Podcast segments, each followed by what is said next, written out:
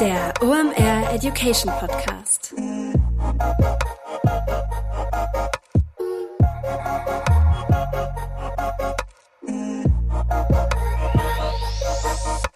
Es ist mal wieder Montag, Zeit für eine neue Folge OMR Education. Mein Name ist Rolf Herrmann. Ich bin der Chefredakteur der OMR Reports. Letzte Live-Aufnahme, die wir für euch haben von dem OMR Festival. Und zwar kommt die aus einem Hümer. Also wir haben in so einem Campingbus aufgezeichnet. War richtig toll. Und mit wem würde ich lieber in einem Campingbus einen Podcast aufnehmen als mit Flo Litters? Ja, wahrscheinlich mit niemand anderem. War unglaublich toll, Flo nochmal live zu treffen, denn das haben wir ganz lange nicht mehr geschafft. Und worüber sprechen wir heute? Ihr wisst, seit dem iOS 14 Update ist in der Facebook- bzw. Meta-Advertising-Welt kein Stein mehr auf dem anderen geblieben. Wir haben das hier schon öfter mal besprochen, aber es gibt immer wieder neue Updates und neue Hacks und Tricks, wie man mit, ja, eigentlich dieser veränderten Welt des Facebook-Advertisings umgehen kann und muss. Also wenn man da nicht komplett untergehen will. Aus meiner Sicht ist das eine Online-Marketing-Disziplin, die sich in den sechs Jahren, seitdem ich diesen Job hier machen darf, komplett verändert hat. Und du brauchst wirklich komplett neue Lösungsansätze, um erfolgreich noch Online-Marketing im Meta-Universum halt zu machen. Wie das funktioniert und du dein Facebook- bzw. Meta-Advertising krisensicher aufstellst, das erklärt dir heute mal wieder in Perfektion Florian Litterst. Jetzt aber noch der Präsenter der heutigen Episode. Kurze Werbeunterbrechung, danach geht's weiter.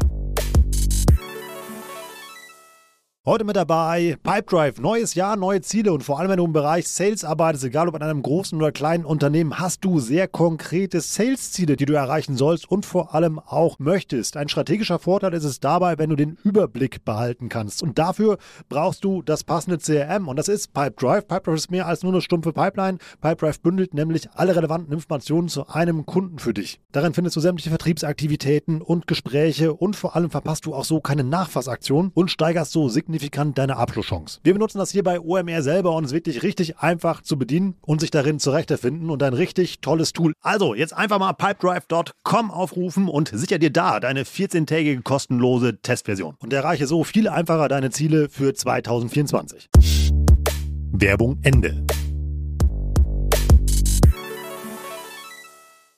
Live-Podcast von der OMR 22. Diesmal aus unserem kuscheligen Hümer-Studio hier. Und ich habe einen, ja, einen meiner Lieblingsgäste da. Hier ist Florian Litters. Hi Flo, schön, dass du da bist. Ja, vielen Dank, dass ich wirklich hier vor Ort mit dir in so einem Hümer sitzen darf. Ich freue mich sehr, ähm, allgemein hier auf OMR 22 zu sein und jetzt natürlich mit dir einen kurzen Schnack zu halten, was so Neues gibt.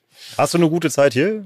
Ich habe eine gute Zeit, man hört es vielleicht ein bisschen an meiner Stimme. Äh, vielleicht hat die eine oder andere schon mal den äh, Podcast zum Beispiel davor gehört, äh, den wir machen durften und stellt fest, die, die Stimme klingt anders zu meiner Verteidigung, ich spreche hier einfach viel und laut und lange und äh, es ist nicht so stark irgendwie das, das Flüssige, was meine Stimme beeinflusst, sondern eher das laute Sprechen. Das kann ich bestätigen. Irgendwie Flo stand zum Beispiel auf der OMR-Stage und auf der Blue-Stage standst du auch, glaube ich, oder? Also vor, einem, vor wie, dem besten Publikum der Welt. Äh, genau, ich durfte ein bisschen was erzählen und äh, das war mega cool. Äh, ungewohnt, nicht in die Kamera zu sprechen, sondern vor Menschen. Äh, und ja, deswegen freue ich mich natürlich auch sehr, jetzt hier äh, live in Farbe vor dir zu sitzen und in ein Mikrofon mit dir zu sprechen. Und ich weiß nicht, wann wir das letzte Mal physisch einen Podcast aufgenommen haben, der nicht remote war. So, aber jetzt genug des Vorgedaddels. In guter alter OMR Podcast Education Tradition. Es soll vielleicht noch Menschen geben, die ich nicht kenne. Ich kann es nicht verstehen, aber wir machen es trotzdem. Wer bist du? Was machst du da? Und warum ist es einfach eine saugute Idee, mit über das Thema Facebook Advertising zu reden? Genau. Ich bin Florian von Adventure. Äh, wir machen schon viele, viele Jahre Performance Advertising. Und was ich ganz lustig finde, ich habe heute auch die Keynote von äh, Philipp Westermeier gehört und auch gesagt da, dass Performance Marketing ein bisschen schwieriger wird und deswegen sagen wir mittlerweile, wir machen nicht Performance Advertising, sondern Performance Storytelling, ähm, weil wir einen sehr großen Fokus mittlerweile eben auch auf Content Creation äh, legen und das eben auch in unsere äh, Ad-Strategien mit integrieren, also stark, stark auch eben im Content-Bereich unterwegs sind und damit ja, supporten wir unsere Kunden, die einen großen Fokus im D2C und E-Com haben. Ähm, das darf ich gemeinsam mit einem grandiosen Team machen und äh, immer mal wieder mit dir drüber sprechen oder in den Deep Dives, in den OMR Reports und an vielen Stellen darüber das, was wir lernen, zu teilen. Das macht Spaß und deswegen freue ich mich jetzt auf das Gespräch auch. Und kleiner Spoiler, es wird demnächst einen ganz frischen äh, Facebook Advertising Report von dir geben. Der liegt in der Schlussredaktion, da könnt ihr euch drauf freuen. Aber ich nehme mal gerade die Überleitung, die du gerade gebaut hast. Wir haben ja in den letzten Podcast immer darüber gesprochen, dass die Kreation ja der Ausweg aus diesem, ja, ich nenne es einfach mal iOS 14 Desaster ist. Ähm, da haben wir in der Vergangenheit schon mal so ein paar Lösungsstrategien die mal aufgezeigt. Was ist denn gerade im Meta-Universum los? Ja, es steht nicht still, äh, auch jetzt nicht. Und es hat sich, das haben wir mehrfach angerissen, schon sehr stark verändert die letzten zwölf Monate. Und ich glaube, es geht halt immer mehr, noch stärker denn je in Automatisierung. Und äh, da gibt es zum Beispiel als eines der Updates, dass viele der Automatisierungstools, die es in der Vergangenheit im Werbeanzeigenmanager schon gab, im Prinzip ja erstmal nur umbenannt werden, sagen wir es mal so. Das heißt jetzt nicht mehr beispielsweise Automatic Placement, sondern Meta Advantage Plus Placement. Das heißt, ähm, die Automatisierungstools oder die Suite ähm, heißt am Ende Meta Advantage. So wird das ganze Kind genannt. Das heißt, da kann man sich schon mal ein bisschen auf ein Renaming einstellen, wenn man im Werbeanzeigenmanager rumklickt, dass das an manchen Stellen ein bisschen anders heißt.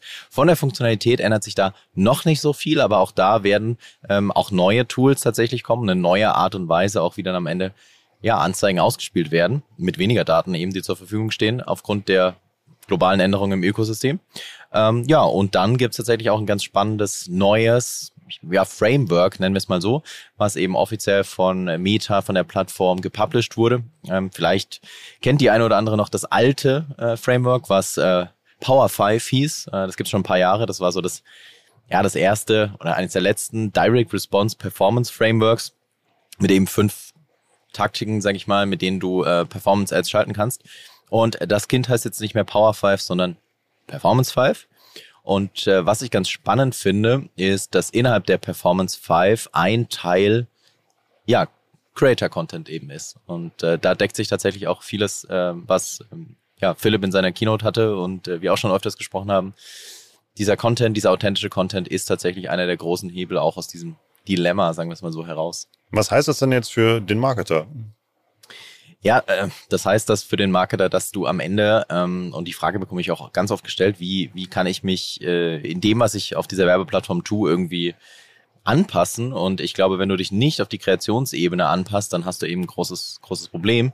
Mm, und das kann vielschichtig passieren, diese Anpassung. Und eben, wenn wir bei diesem Performance 5 Framework bleiben und der Tatsache, dass eben Creator Content offiziell empfohlen wird zu integrieren in deine Ad-Strategie, dann wäre das zum Beispiel, dass wenn du äh, ja schon Influencer Marketing eben machst, dass du auf jeden Fall darüber nachdenken solltest, wie du das mit deinen Page-Strategien verknüpfen kannst. Und da gab es jetzt auch in den letzten Wochen super spannende Updates und äh, ich habe den Eindruck, dass da wenige, wenige drüber sprechen. Ja, und die offizielle Guidance, wir können gerne gleich nochmal das anreißen ein bisschen, die offizielle Guidance lautet eben, dass du versuchen solltest, zehn Prozent deines Media Spends eben über Creator Content auszuspielen. Das ist die offizielle Guidance von Meta. Aus meiner Sicht kann es sogar deutlich mehr sein, weil es eben auch extrem gut performt, authentische Inhalte zu nutzen. Ja, und äh, das eben in deine Gesamtstrategie zu integrieren, oder mindestens auf dem Schirm zu haben, macht Sinn. Ich hole jetzt mal irgendwie ähm, alle mal mit rein, weil ich schon jetzt mal blöde Fragen. Irgendwie heißt das, ist das dann irgendwie mehr so eine Art Influencer-Content habe, wo ich mich bedienen kann, oder baue ich da meine Kreativkampagnen rein, die ich mit Creators zusammen gemacht habe? Äh, ich glaube, man muss da ein bisschen differenzieren. Im Prinzip kann man als Klammer drüber stellen immer User-Generated Content, auch so ein Buzzword, was ich glaube ich äh, ja mehrfach hier gehört habe, auch auf der OMR 22. Auch wir haben darüber gesprochen. Was auch vollkommen unterschiedlich, aber auch interpretiert wird, ja, ich voll absolut, spannend. Also absolut, ja, ja. Da hat jeder so ein bisschen seine eigene Vorstellung ja. davon, was ist jetzt User-Generated Content. Ich würde sagen, das ist so ein bisschen die Klammer darüber, über hm, authentischen Inhalten. Und ich würde nochmal eine Klammer drüber sogar bauen und würde sagen, es sind halt social-native Inhalte. Weil am Ende musst du ja immer die Frage stellen, wo werbe ich hier und wie ist das Werbeumfeld oder das gesamte Umfeld? Und Social ist halt wahrscheinlich ein bisschen anders als andere Werbeumfelder, einfach weil es ja um persönliche Kontakte erstmal geht und um persönliche private Inhalte geht und da sich eben in dieses Umfeld anzupassen, das ist eben der Hebel und dann kannst du das eben über UGC, User Generated Content tun. Das kannst du entweder so tun, dass du eben in deinen Werbeanzeigen diese Inhalte über Video-Ads zum Beispiel ähm, ausspielst, also quasi authentische Video-Ads baust oder eben äh, mit Branded Content arbeitest und da verknüpfst du eben dein Influencer-Marketing stark rein. Branded Content ist, ähm, das hat vermutlich auch, haben viele schon mal gesehen auf, auf Instagram insbesondere, das sind immer diese Beiträge, in denen drin steht, Person XY in einer bezahlten Partnerschaft mit Unternehmen ABC zum Beispiel. Und das kannst du eben jetzt besser denn je aus meiner Sicht mit deinen Page-Strategien verknüpfen, weil du jetzt ähm, komplett neue Möglichkeiten hast in einer Art und Weise, dass es eine sogenannte Creator Approval gibt jetzt über das Collaboration Center im Business Manager. Und das bedeutet, dass du quasi eine dauerhafte Freigabe für das Profil einer Person bekommst, äh, und über dieses Profil dann quasi deine Werbeanzeigen ausspielen kannst. Ich glaube, so langsam brauchen wir doch Saar bei der Episode gerade. ja, es ist, es ist nicht so, so einfach, das äh, in zwei Sätzen zu beantworten. Es ist zu beschränkt. Kannst du ein Kampagnenbeispiel damit machen? Also, also wie man sowas baut und wie man sowas am besten nutzt? Also die Frage ist, ähm, hast du eben halt schon äh, Influencer-Marketing und Creator äh, am Start äh, in der Form, die eben ihre organische Reichweite nutzen, um für dich zu werben? Falls ja, dann macht es eben Sinn, das zu, zu kombinieren und am Ende dann zu versuchen eben, und ich weiß, dass es nicht so einfach ist, die Freigaben zu bekommen, dass du eben über das Profil einer Person auch die Werbeanzeigen ausspielen kannst ähm, und das hat einen ganz großen Vorteil auch für die Creator aus meiner Sicht, weil über diesen neuen Weg werden die Inhalte oder müssen die Inhalte eben nicht organisch auf einem Profil eines Influencers hm. geteilt werden. Das heißt, du kannst quasi im Backend des Werbeanzeigenmanagers eine Werbeanzeige im Namen eines Influencers veröffentlichen. Und dieser Inhalt muss nicht öffentlich sichtbar sein, sondern wirklich nur über eine Werbeanzeige. Und das ist halt ein sehr großer Vorteil, hat sehr große Vorteile für die Kreation, auch für das Measurement, wenn wir zum Beispiel darüber nachdenken, wie wird Influencer-Marketing getrackt? Meistens über Codes. Und über diesen Weg kannst du halt diesen Code zum Beispiel einfach aus dieser Werbeanzeige rausnehmen und die Anzeige ohne Code ausspielen. Das heißt also, im Feed oder in der Story würde dann dieser Influencer-Post halt irgendwie auftauchen, ähm, würde der dann, ähm, der dann immer eine Werbeanzeige ist, irgendwie, äh, aber dann aber auch nur, nur bei der Audience äh, des Influencers, den ich gebucht habe. Genau, in dem Fall, genau, richtig, ja. Ähm, so ist das. Ähm, und ähm, ne, wobei du kannst diese Inhalte auch in andere Audiences ausspielen tatsächlich, aber du kannst an die Audience des Influencers auch, also du kannst davon eine Zielgruppe im Werbeanzeigenmanager erstellen und die auch für deine Ads nutzen, aber diese wiederum nur mit dem Inhalt des Influencers. Also es gibt quasi zwei Routen, nochmal zusammengefasst. Du kriegst Zugriff auf das Profil einer Person, kannst damit eine Werbeanzeige bauen und alle Zielgruppen damit bespielen. Du kriegst aber auch Zugriff auf die Zielgruppe dieses Influencers, dieses Creators. Diese Zielgruppe kannst du aber nur mit den Inhalten des Influencers bespielen. Das sind die zwei Routen. Kann ich damit Lookalikes bauen? Also würde mir jetzt einfallen, dass es ja noch ziemlich cool wäre, dass man sagt, okay, guck mal, mal, wenn die ja diesem Creator folgen, irgendwie passen die ein gewisses Profil, wenn da der Brandfit halt irgendwie da ist, das habe ich den ja ausgesucht, ja. um mit dem eine Kooperation zu machen, ähm, könnte ich ja Nee, ja, nee das Doof. funktioniert leider nicht. Nee. Aber ich auch schon gedacht, funktioniert nicht. Wäre auch schön, wenn das funktionieren würde. Ja, äh, die Idee hatte ich auch, wollte ich auch ausprobieren, hat nicht funktioniert. Ja, was gibt's noch Neues bei Meta? Ähm, ja, also ich glaube, äh, Kampagnenziele haben wir angesprochen, äh, Performance 5 haben wir angesprochen und äh, ich, ich, ich würde vor allem eben das Branded Content Thema ganz, ganz stark hervorheben, weil äh, am Ende das halt auch ein eine Lösung dann auch mittelfristig sein wird für diese, für den Datenverlust aufgrund von iOS, weil eben Produktmarkierungen dann auch wieder da drin sind, also mit drin sein können. Das heißt, die Creator können Produktmarkierungen auf Beiträge setzen. Damit werden einfach auf Instagram erfasst, wer sich für, für welche Produkte interessiert und das hilft dann am Ende auch wiederum äh, eben deine Ausspielung für die Werbeanzeigen. Also das ist für mich so ein, eins der Top-Themen tatsächlich, was man auf jeden Fall auf der Agenda haben sollte, ja. Kurze Werbeunterbrechung, danach geht's weiter.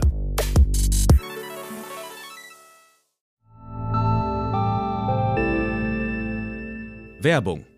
Dein Cloud-Account wurde deaktiviert. Bitte neu anmelden. So oder so ähnlich könnte eine Mail bei dir im Postfach heißen, aber hinter der Webseite, hinter dem Formular steckt kein Tool, sondern ein Phishing-Angriff. Betrüger kommen so an die sensiblen Daten deiner Company und unser Partner SoSafe hilft dir dabei, um das menschliche Sicherheitsrisiko bei Cyberattacken zu minimieren. In den letzten drei Jahren hat nämlich jedes zweite Unternehmen einen erfolgreichen Cyberangriff erlebt und Firmen investieren zwar Zeit und Ressourcen in Firewall und Technik, aber 85% aller Datenschutzvorfälle sind tatsächlich auf den Faktor Mensch zurückzuführen. Und SoSafe hilft durch verhaltenswissenschaftlich fundierten E-Learning, Gamification, intelligenten Angriffssimulationen, Risikoanalysen und Auswertungen dabei eine Human Firewall in deinem Unternehmen aufzubauen. Wenn ihr es testen wollt, auf sosafe.de/omr könnt ihr euch kostenlos für eine eigene individualisierte Phishing-Simulation anmelden. Also einfach mal testen,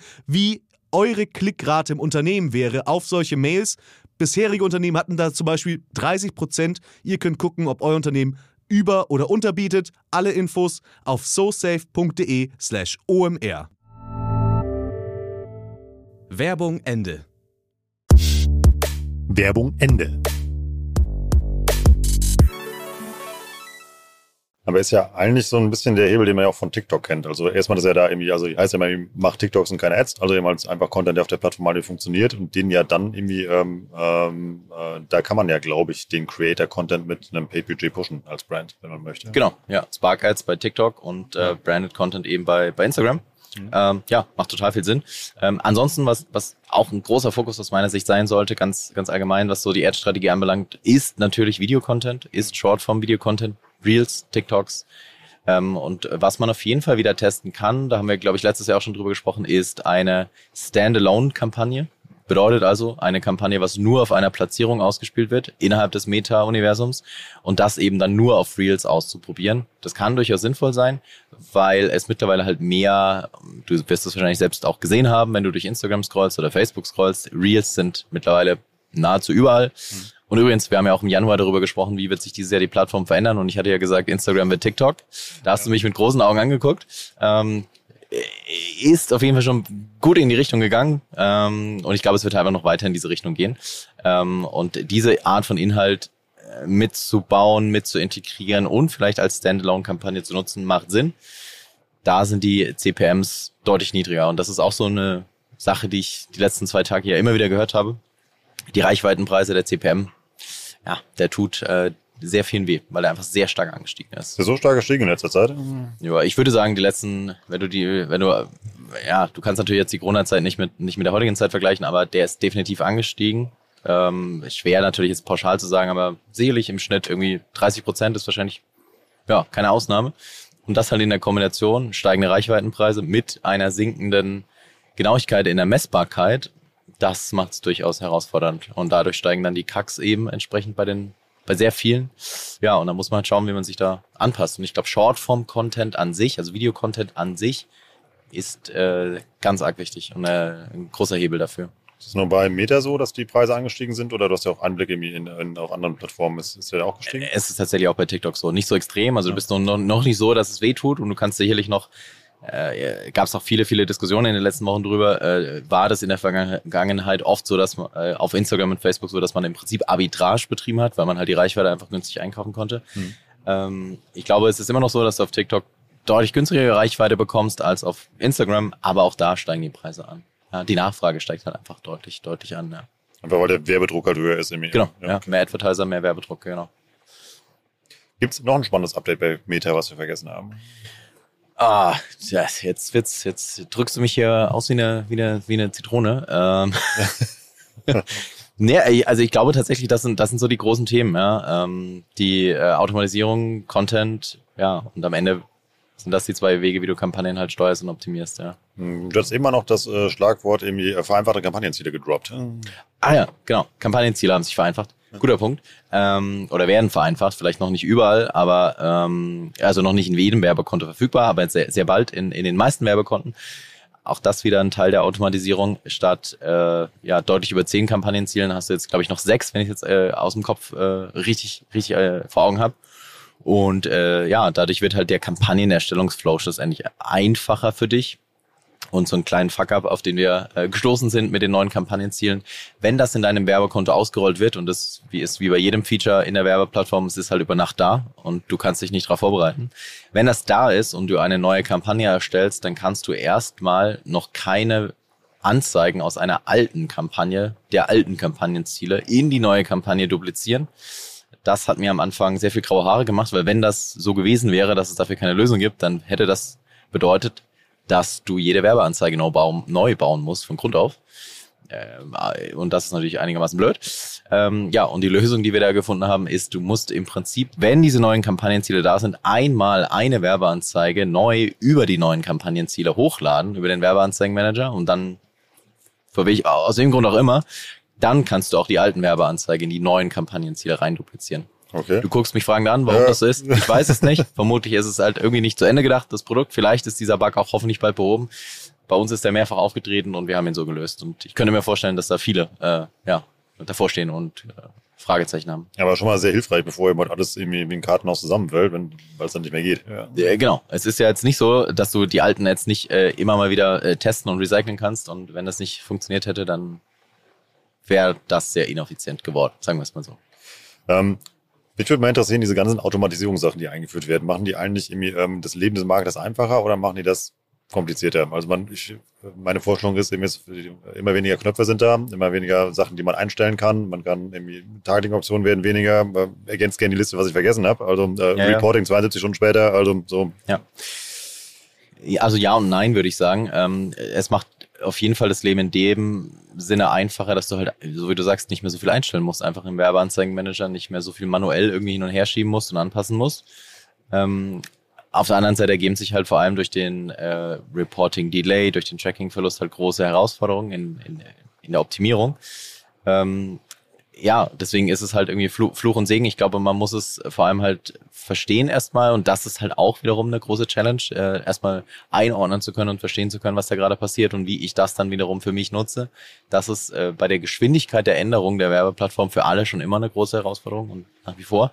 Ähm, ich glaube aber, ähm, wenn du dich eben dann an die äh, ja, anpasst an diese neue Realität und äh, dich dann vor allem halt mit deinen Kommunikationskonzepten, mit deinen Botschaften auseinandersetzt, und halt gute Ad-Konzepte ausarbeitest, dann ist es ehrlich gesagt ja nicht weniger Arbeit, obwohl du halt mehr Zeit im äh, oder weniger Zeit im Ads Manager verbringst und da Zeit Spaß, sondern es ist deutlich mehr Arbeit. Ne, so eine gute Real Ad zu bauen, eine gute Shortform Ad zu bauen, Video Ad zu bauen, ist halt Arbeit, ne? Und da steckt viel Arbeit dahinter und viel Konzept dahinter und viel Gedanken dahinter.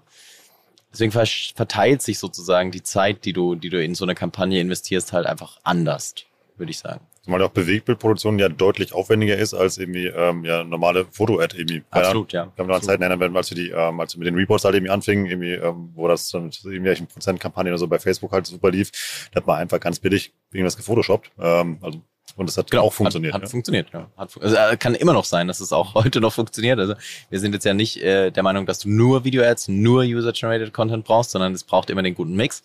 Ähm, aber ja, bei Videocontent ist die Produktion halt viel aufwendiger. Auch wenn du mit Creatern arbeitest. Ne? Ein Satz falsch gesprochen im Video und dann musst du das Video nochmal neu produzieren. Und das ist bei einem Photoshop bisschen einfacher. Dann schreibst du was anderes drauf, funktioniert, ja.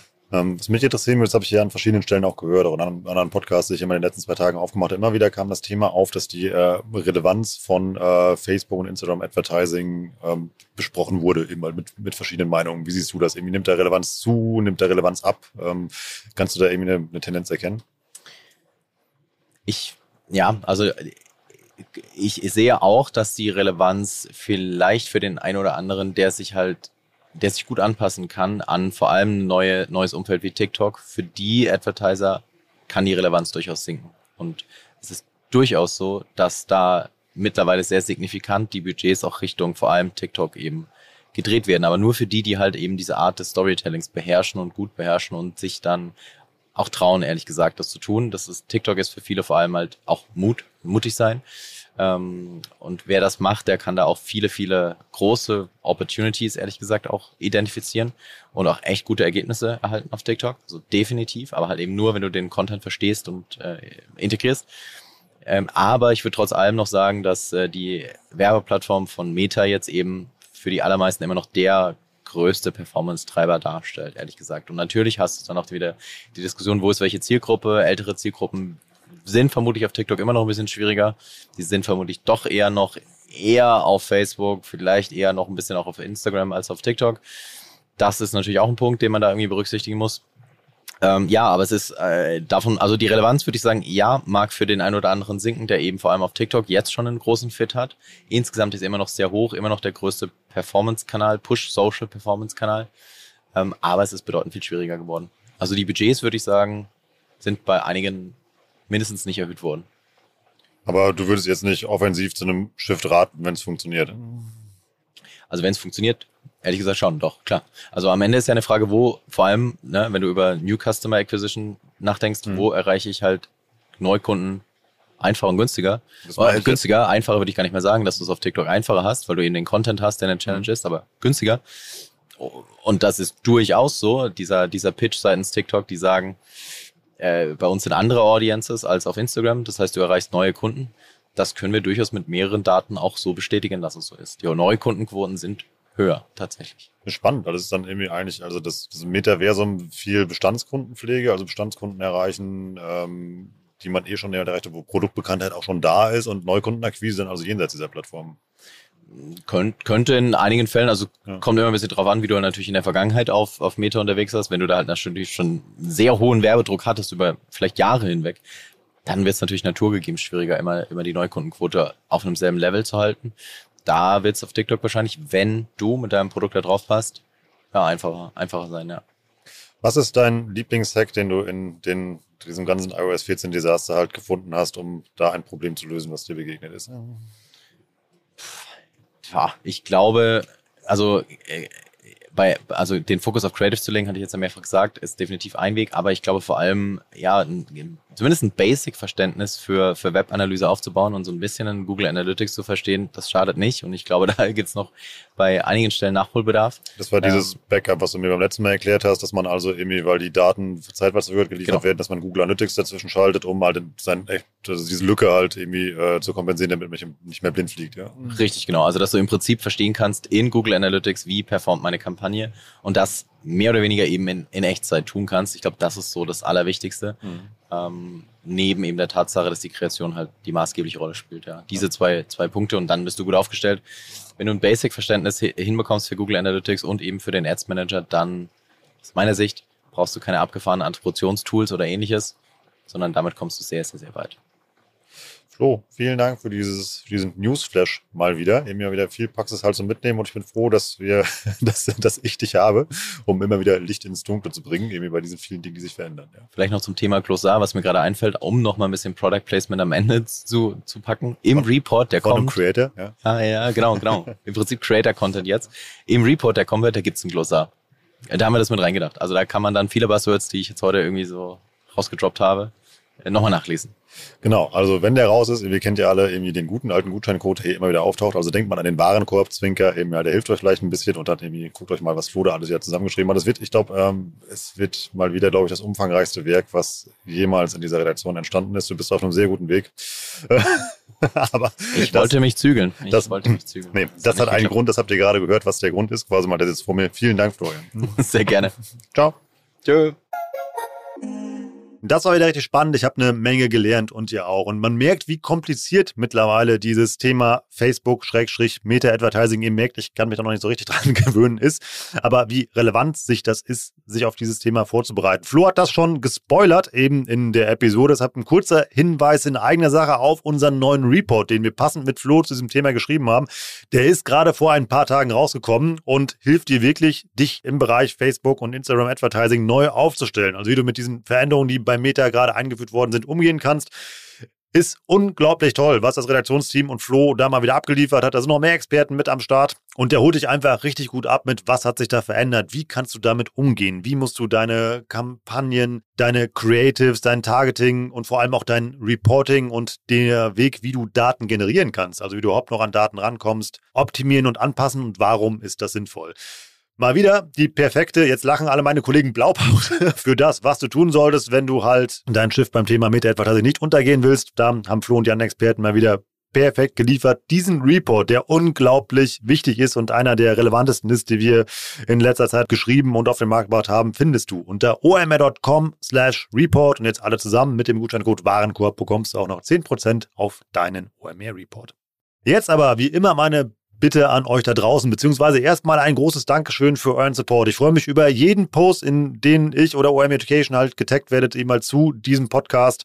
Auf Nachrichten, die ihr mir zum Beispiel halt bei LinkedIn schreibt, wo ihr mir Themenwünsche schickt, Feedback zu dem Podcast gibt oder ähnliches. Macht unglaublichen Spaß, irgendwie mal zu sehen, wer auf der anderen Seite der AirPods irgendwie sitzt, in welchen Situationen ihr den Podcast konsumiert, glaube ich, sagt man. Und vor allem viel schöner ist es, wenn ihr sagt, dass euch das was bringt. Das ist nicht nur für mich eine Riesenmotivation, sondern mal für das ganze Team.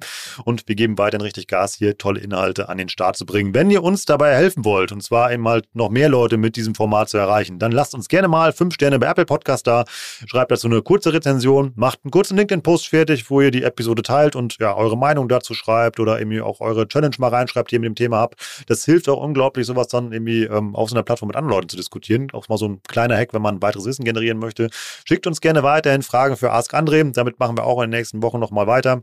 Und wenn du die Wartezeit bis zur nächsten Episode noch überbrücken möchtest, empfehle ich dir die Episode von letzter Woche, falls du sie noch nicht gehört hast. Da war Johannes Kliesch, der Co-Founder von Snox, zu Gast und hat uns verraten und mal erklärt, was sie für neue Online-Marketing-Plattformen ausprobiert haben, wie er Risiken eingeht und was sie vor allem auch für ein Geld in die Hand nehmen, wenn die so einen neuen Kanal testen und da dann auch nachhaltige Kompetenzen drin aufbauen. Vor allem auch entscheiden, lohnt sich das für sie oder lohnt sich das nicht für sie. Unglaublich intensives Gespräch, was sehr viel Spaß gemacht hat, kann ich nur empfehlen. Ich bin Rolf, das war OM Education für heute. Tschüss aus Hamburg. Ciao, ciao.